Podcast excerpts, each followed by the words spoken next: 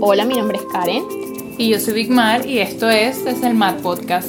Creamos este espacio para conversar de temas comunes y no tan comunes de este amplio mundo del yoga.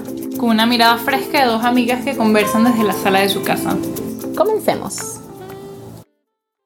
Bienvenidos y bienvenidas a este quinto episodio de Desde el Mat. ¿Cómo estás, Big Mar? Muy bien, Karen, ¿y tú? Yo estoy bien. Hoy vamos a hablar sobre el precio y sobre todo sobre el valor del yoga. ¿Por qué quisimos hablar de esto? Quisimos tocar este tema porque sentimos de cierta forma una responsabilidad como profesoras en educar sobre el valor que tiene el yoga.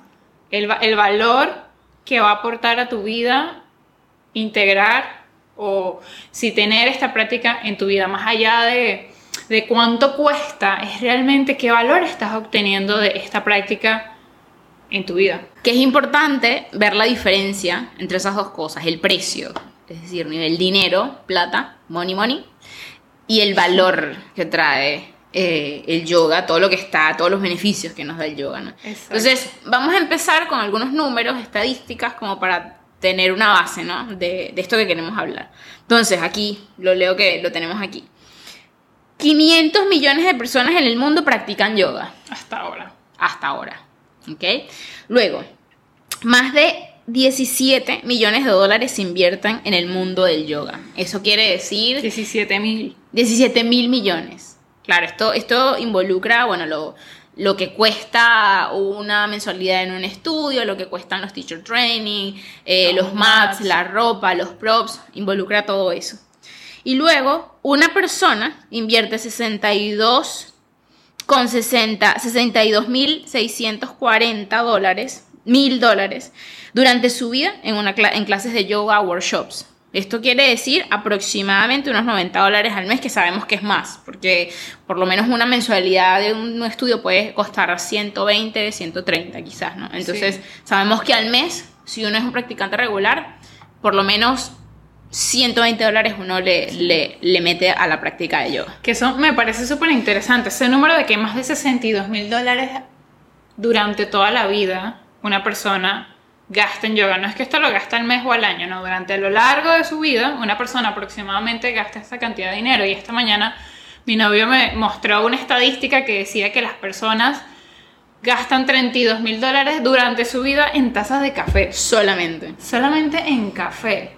Entonces, ¿qué valor tiene el café en tu vida y qué valor te puede aportar el yoga en tu vida? Exactamente. Me pareció algo muy interesante de... No, y que, que, es importante ver el tema de si 500 millones de personas en el mundo lo están practicando es porque se ve, porque la gente siente el valor y, y lo, lo, mucho que, que influye, todos los beneficios que nos da la práctica del yoga en nuestras vidas. ¿No? O sea, uno no gasta plata. Bueno, hay gente que sí gasta plata por gastarla, pero. pero nosotras, son, 500 millones de personas que valoran esto. Entonces dijimos, ¿por qué no estamos hablando como profesoras de yoga el valor que tiene esto en la vida de las personas?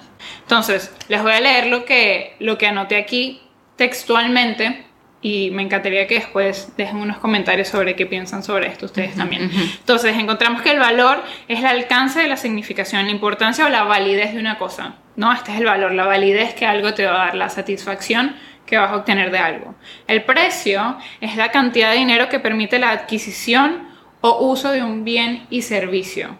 Entonces, poniéndolos como que en contraste, el precio se refiere a cuánto debes pagar para obtener el producto cuánto debes, debes poner para obtener algo que tú quieres. Y el valor tiene que ver con la satisfacción que te va a proporcionar el producto. Entonces, el valor realmente es lo que tú estás buscando, el valor realmente es lo que, por lo que tú estás pagando. ¿Sí? No es nada más que estoy pagando 5 dólares, es que esos 5 dólares, ¿qué valor van a aportar a mi vida? ¿Qué es lo que me van a dar? Es lo que realmente hay que ver a la hora de adquirir algo. Por ejemplo, si yo quiero eh, que mis gatas estén sanas, yo voy a ir y voy a pagar. La semana pasada fui y pagué el test para saber si tenían leucemia felina, salieron negativas, ahora voy a pagar por la vacuna porque yo quiero que ellas estén sanas. Entonces el valor que eso me está aportando es mi tranquilidad de que mis gatas van a estar bien, que ellas no se van a enfermar. Entonces con el yoga pasa lo mismo. Quisimos o sea, como para, para explicar un poquito de por qué estamos hablando de esto. Es que pasa muchas veces que, y, y me parece, y supongo que a mucha gente que dé clases de yoga o que esté en el mundo del yoga, quizás hay gente que le pregunta, ay, ¿por qué es tan caro? Sí. Porque tú cobras tan caro. Ay, pero porque el yoga es caro. ¿No? Entonces quisimos es hablar sobre eso porque va a depender de qué es para ti algo que sea caro, ¿no? Porque, por ejemplo, eh, el yoga es una, eh, le podemos decir que es una terapia preventiva, ¿ok? es una terapia preventiva porque de hecho hay mucha gente que hace su práctica de yoga y en paralelo lleva su, terapia, por ejemplo, su, terapia con un psicólogo o su, terapia psiquiatra o con su coach, ¿ok? O sea, es una terapia que es complementaria a nuestras vidas. Entonces uno no paga por una hora, por los 60 minutos que uno va y practica y hace lo que sea que uno haga una práctica de yoga. Uno paga primero por todos los beneficios que vas a obtener, que además los obtienes no solo durante esa hora, que es un beneficio que lo vas a obtener luego. O sea, e, e, esa sensación, ese confort, eso que te revela la práctica, lo tienes para el resto de tu día, de la noche, ¿no? Y, es una cosa que, que pique y se extiende, como quien diría. Y además uno paga por el conocimiento que tienes delante de ti. Por el conocimiento de la persona que está delante de ti que te va a guiar en la práctica. Y esa persona a su vez invirtió un montón de dinero en prepararse para poder estar lo mejor capacitado o capacitada para estar ahí y guiarte de la mejor manera. Sí, eso sobre todo eso de realmente que es caro, realmente que aporta valor, porque para mí caro es después tener que ir a hacer un montón de radiografías, pagar fisioterapia o operarme. Para mí eso es caro. Para mí es mucho más barato pagar mis clases de yoga y mantener mi cuerpo fuerte, saludable y mi mente fuerte y saludable. Balance. Que no es que el yoga te va a solucionar todos los problemas de tu vida, pero le va a aportar muchos beneficios que no tienes cuando no tienes esta práctica. Entonces, para mí, siento que ese es uno de los valores más grandes, que, que te va a prevenir de un montón de cosas, especialmente va a prevenir que termines gastando un montón de plata en, en médicos y en medicinas y en, y en cosas. Por ejemplo, yo en el 2019 tuve una lesión y yo tuve que ir al fisioterapeuta y yo pagaba 25 dólares por cada sesión. Y hice 10 sesiones de fisioterapia. En 10 días gasté 250 dólares por, por, por una lesión que tenía que sanar. Y yo hago yoga, lo que quiere decir que no, no quedas extento, pero si, eh, si vas a, a, a, invertir en este tipo de terapias, porque tienes una lesión, ok, pero si puedes evitar este pago y evitar esa lesión antes de tenerla en clases de yoga, 250 dólares al mes puedes encontrar, como decía Karen anteriormente, 120 dólares al mes en un, en un estudio de yoga, en unas clases ilimitada. Exactamente, entonces, realmente, ¿qué es lo que estamos buscando? No, no hago yoga porque no quiero gastar dinero en algo que no es necesario, pero entonces después cuando estoy lesionado porque me dio un lumbago, porque me dio un espasmo en la espalda, ir a fisioterapia para gastar 250 dólares al mes y en tres meses volver a repetir la misma historia.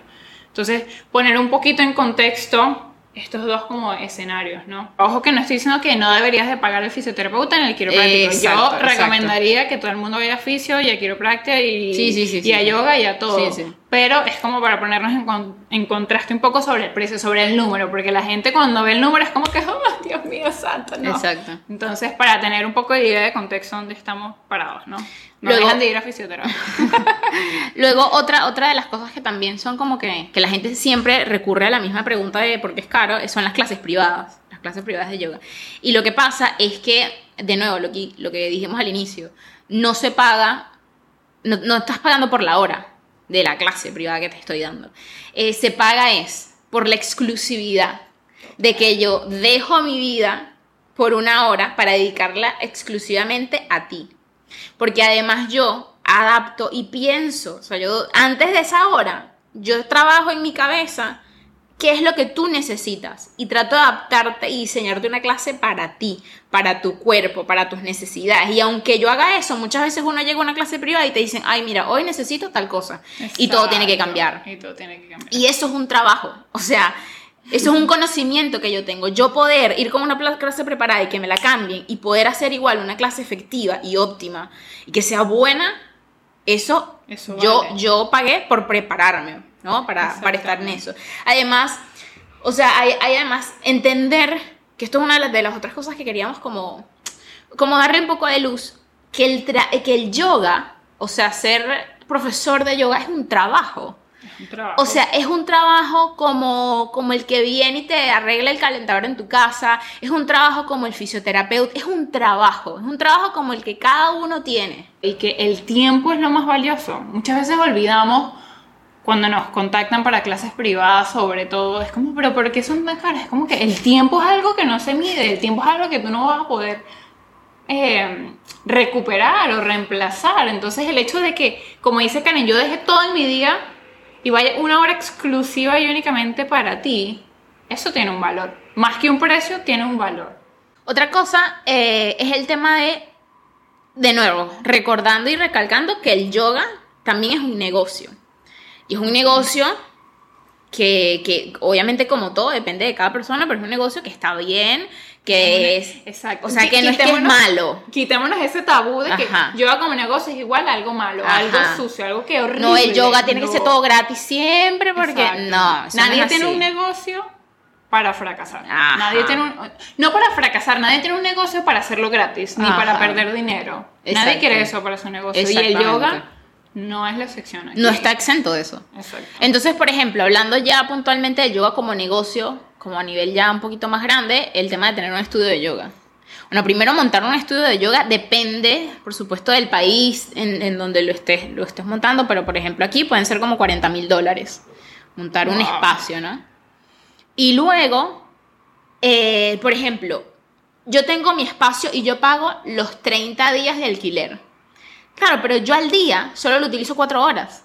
Porque doy las dos clases de la tarde y las dos clases en la mañana. Entonces yo igualito tengo que pagar el resto de las horas donde el estudio no se está utilizando. Exacto. Y de nuevo, eso va a depender mucho de la ciudad donde uno esté, de la dinámica, que si uno puede hacer, meter cierto tipo de... O sea, dependen muchas cosas, pero por lo menos por lo básico, eso. Entonces, claro, tiene que ser rentable. Claro, para poder pagar todo el mes. Tiene que ser rentable para que el, un estudio de yoga donde la gente va a sentirse tranquila, a conectarse con su interior, eso es un negocio. Y eso tiene que poder ser rentable.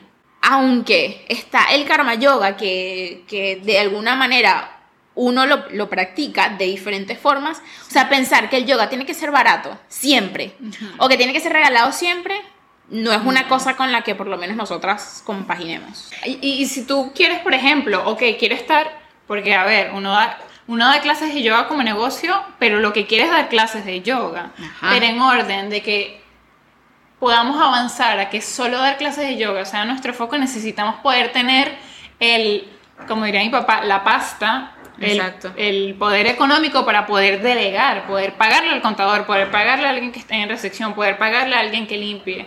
Y que yo pueda dar lo mejor a las personas que van a venir, porque realmente el negocio depende de lo que yo dé, en ese, del valor que ellos se vayan a llevar.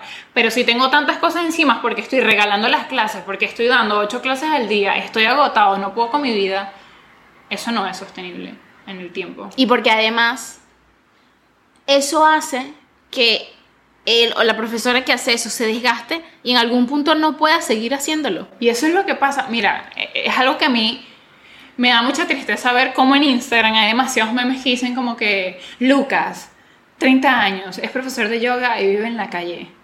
Jenny, 32 años, profesor de, profesora de yoga y no tiene que si hay meme de eso, es porque eso está reflejando alguna realidad. Total, entonces es súper chimbo que todavía se siga pensando que un profesor de yoga es igual a alguien que no tiene dinero. Ajá. Porque qué, qué, qué mentalidad de escasez tan grande hay ahí y por qué no se le está dando el valor cuando todos estos 500 millones de personas saben el valor que tienen, los beneficios que obtienen, que duermen mejor, que son menos ansiosos, que están más flexibles, que son más libres de moverse ¿Por qué se sigue pensando que un profesor de yoga tiene que ser igual a alguien que no tiene dinero y que no tiene la capacidad de crear la vida que quiere? Porque es un trabajo igual que todo. Exactamente. Porque está vinculado, y creo que estas cosas de que esto está un poquito medio que de moda, el tema de, de las creencias limitantes. Total. O sea, el tema de creer que yo, porque soy del mundo holístico espiritual, tengo que ser pobre.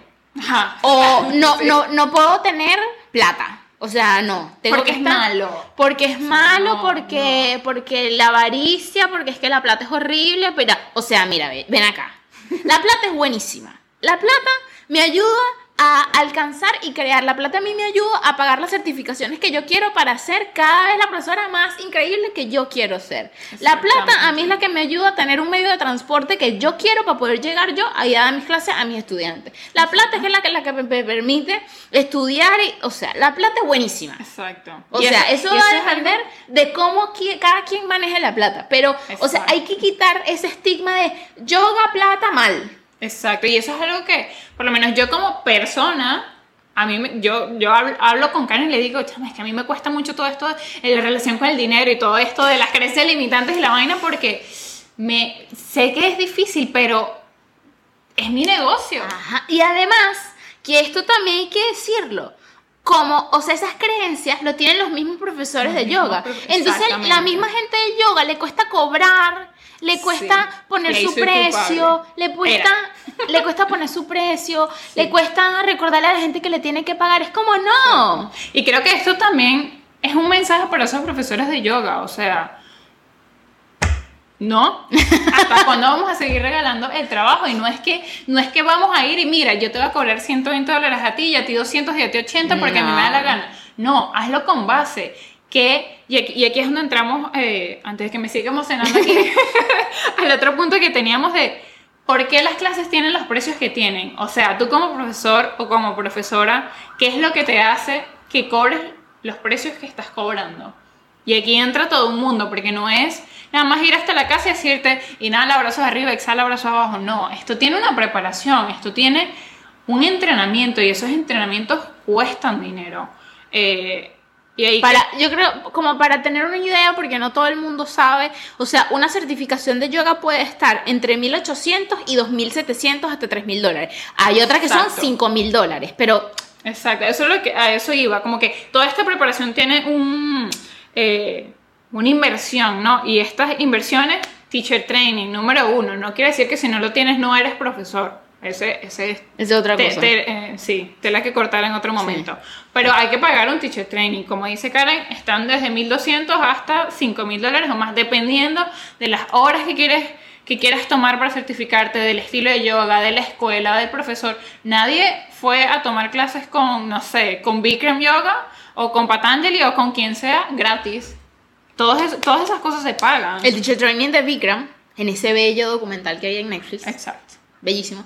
Este, o sea, él cobraba, no, no recuerdo si era un mes o tres meses, o no me acuerdo si era más, pero cobraba 10 mil dólares. Por persona. Aparte tienes que pagar. Y tenías que vivir ahí. Exacto. Y, y, por ejemplo, yo quiero hacer un teacher training en Tailandia. ¿Cuánto me cuesta el avión para ir y para venir? ¿Cuánto me cuesta la estadía? ¿Cuánto me cuesta la comida? Más el teacher training.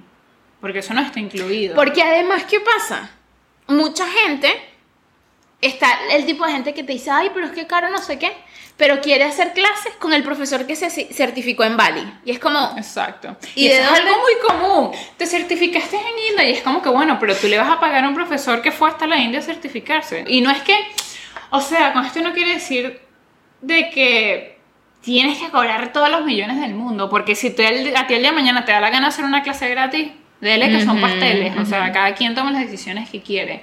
Pero sí tener en claro de que hay muchas cosas que le añaden valor al precio que estamos colocando. El teacher training, súmale los mats, súmale de que si vas a dar tus clases privadas, tú quieres dar la mejor experiencia, tú quieres un, no sé, por lo menos a mí, a mí me gustaría tener un cuenco de cristal y hacer una sonidoterapia al final, colocarles aceites esenciales, llevarles los bloques buena calidad, los straps, no sé, crear una experiencia que la gente diga, wow, esto me da un boost pero enorme para comenzar mi día y todo eso necesita ser pagado.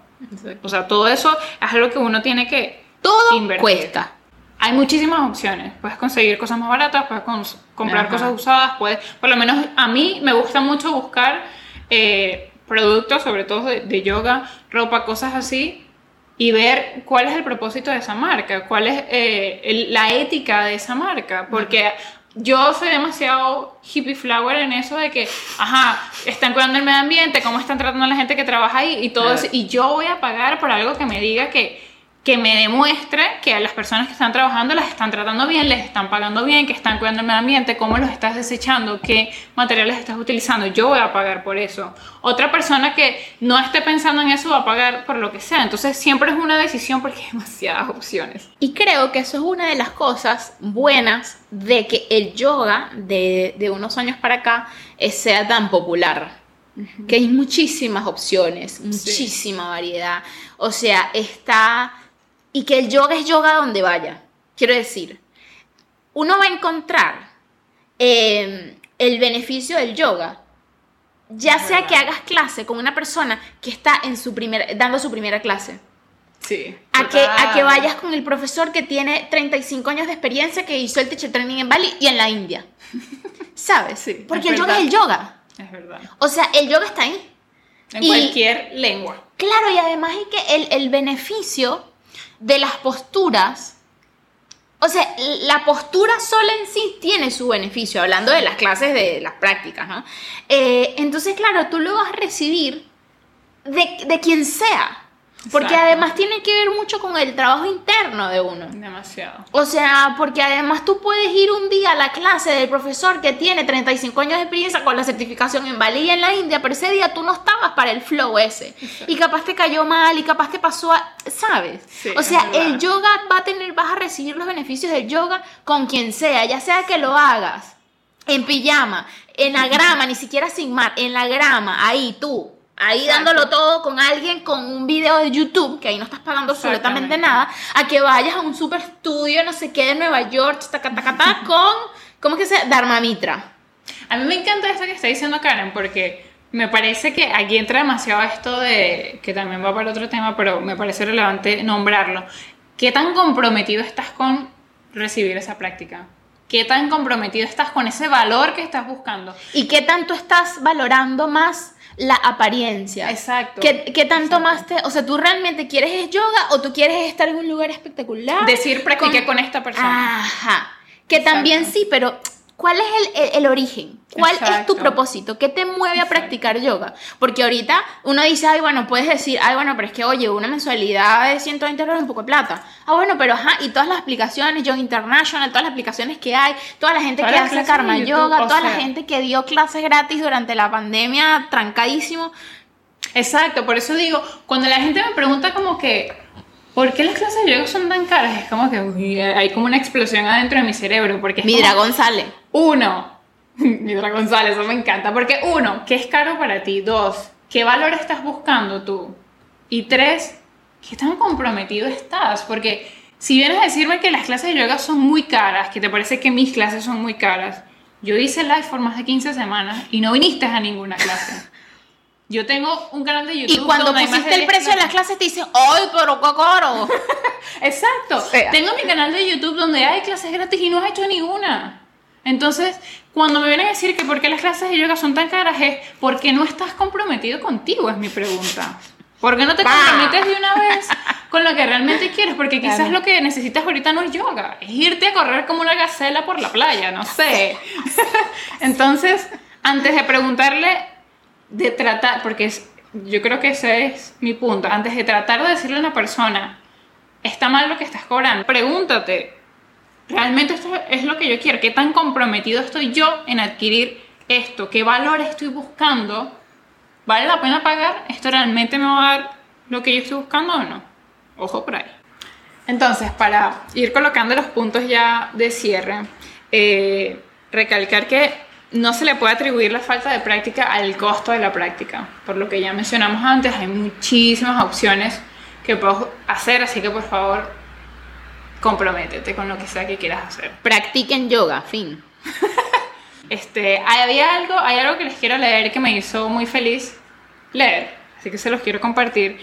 Y dice así, una industria que en países como Reino Unido ha llegado a las escuelas públicas, consiguiendo saltar la barrera de la privatización y poniendo su oferta al alcance de cualquier ciudadano británico. Esto me pareció espectacular porque el hecho de que el gobierno haya llevado esta práctica a colegios públicos, porque ya sabemos que en muchos colegios privados se da la práctica de yoga, pero el hecho de que se haya podido llevar, a un colegio público me parece increíble. Que haya llegado al Estado, que haya desde el Estado hayan visto por alguna razón, seguramente por profesores de yoga, que hayan visto el beneficio, que digan, oye, si esto puede beneficiar a la población, a la nación, y darlo desde la, la, educación, que bueno, que la educación lo es todo. Oye, eso es enorme, eso tiene un valor increíble. Por eso me pareció como, wow, es una noticia increíble porque, exacto, no es que el gobierno un día vio, hizo, no sé, el presidente hace una clase por YouTube y dijo, esto funciona, no. Fueron personas que como nosotros... Que hay políticas de Estado detrás de eso. Exacto, que, que, que, insistieron, que probaron, que hicieron análisis, que hicieron estudios, que hicieron estadísticas, que fueron a cárceles, que fueron a colegios, que fueron a barrios y probaron que esto tiene beneficios en, en, la población, porque tú quieres una nación que esté feliz, que esté tranquila, que esté contenta, entonces, ¿qué mejor forma de hacerlo que a través de los colegios? Eso me pareció espectacular. Y otra cosa que hay que tener en cuenta es a la hora de, a la hora de, de uno considerar invertir, por ejemplo, en el yoga, es el los beneficios que vas a obtener durante la práctica y luego de la práctica, ¿no? Esta sensación, por ejemplo, que nos ofrece el yoga, que nos da claridad mental, que nos da ecuanimidad, que nos da equilibrio, que nos da, que no, sí, que nos da equilibrio nuestro interior con el exterior. Además es, es, una sensación que te, es, es un estado que mientras más lo practicas, más se alarga y no se limita a esa hora que practicaste. Si practicas una hora, si practicas una hora y media. Entonces es importante, de nuevo, y que es lo que titula a este episodio, el valor que tiene el yoga. Entonces, eh, nadie obliga a nadie a, a, comprar nada, nadie obliga a nadie a hacer algo. Las empresas venden lo que venden y es tu decisión comprarlo o no. Los profesores ofrecen su servicio y te dejan la puerta abierta para que tú digas sí o para que tú digas no, para que tú entres o para que tú no entres. Yo creo que es que queda, es importante tener esto en cuenta y ya queda cada quien, bueno, lo que dicen, el libre albedrío. Sí, total, es una decisión, todo es una decisión, así que, ¿cuál es tu decisión hoy? Queremos cerrar con, como con una frase que nos gustó mucho y es teniendo presente todo esto que acabamos de hablar y teniendo presente que el yoga, para mucha gente, en este caso nosotras dos, es un trabajo. O sea, hay gente que da clases de yoga, pero tiene otro trabajo, como fijo, de lo que sea, ¿no? Pero hay mucha gente que vive del yoga, sí. que es nuestro caso. Exacto. Entonces, para cerrar, última frase, cosa para tener presente. Cualquier trabajo debería pagar por la vida que quieres tener. El yoga no es la excepción de eso. Cualquier trabajo, todos queremos, además todos queremos tener, todos tenemos sueños y un estilo de vida que queremos. Entonces, ese trabajo que tenemos debe pagar ese estilo de vida que queremos. Exactamente. Y bueno, eh, a ver, no sé, pero no es que yo tenga el sueño de ser millonaria. Que no me molestaría hacerlo, también te digo, mira, o sea, bien. Pero, pero, pero quiero tener una calidad de vida que no sea desde la necesidad, desde, ay, Dios mío. Y ahí es donde vamos al valor. Más que ser millonaria, tú lo que quieres es lo que esa vida que sueñas te va a dar. Como esa tranquilidad, el sentirte feliz a donde llegas, con lo que haces, el tener la libertad de decir, mira, encontré una certificación, porque eso es lo que nos mueve a los profesores de yoga. Encontré esta certificación, me voy para no sé dónde aprender no sé qué o sea, el poder decir, me lo voy a pagar, que, que tu trabajo, o sea, ya va. ¿Qué mejor cosa en la vida que lo que a ti te apasiona, lo puedes hacer un negocio y puedes tener la vida que sueñas? O sea, para mí es totalmente posible y ¿por qué? ¿Por qué no? ¿Por qué con el yoga no? No, y porque bueno, también esto es una cosa ahí medio mística, pero el tema es que es un intercambio, ¿no? O sea, es un intercambio mi, mi energía, mi energía, mi conocimiento y tal, por el dinero que además eso yo lo vuelvo a reinvertir para yo seguir aprendiendo, para poder seguir manteniéndome y bueno, poder seguir dando esas clases y ofreciendo ese servicio. Y esas son las energías, o sea, la energía que da el estudiante o el cliente es el, el precio, ¿no? El, el dinero. Que se lo va a dar al profesor, que le va a dar como energía el valor, la satisfacción eso que quieres sentir. Entonces realmente es como un círculo que siempre se está moviendo, porque yo no quiero tener dinero para tener mi cuenta bancaria gorda y yo estar durmiendo bajo un puente. O sea, y, por lo menos yo personalmente me gustaría en algún momento tener dinero para poder hacer cosas que aporten más al mundo. Pero si, si yo no construyo primero una base sólida que me mantenga mi bien, que lo va a dar, entonces no puedo hacer nada. Entonces, me parece que darle valor al yoga es muy importante. Este fue nuestro quinto episodio de Desde el Mat Podcast. Gracias por vernos. Coméntenos qué les parece. Coméntenos si ustedes tienen, tuvieron alguna experiencia con, sobre, relacionada con este tema. Pónganlo en los, en los comentarios, por lo menos en YouTube. Y bueno, si uno se enriquece y conoce más y tiene un poquito, mientras uno más sabe, tiene más perspectiva de las cosas. Mi nombre es Karen. Y yo soy Big Y el próximo episodio, el número 6, vamos a hablar sobre el masaje Thai qué es, de dónde viene su historia, por qué es importante, por qué todavía existe, qué beneficios nos trae, por qué hacernos un masaje Thai y mm, cositas así. Entonces, véannos en el próximo episodio. Bye. Bye.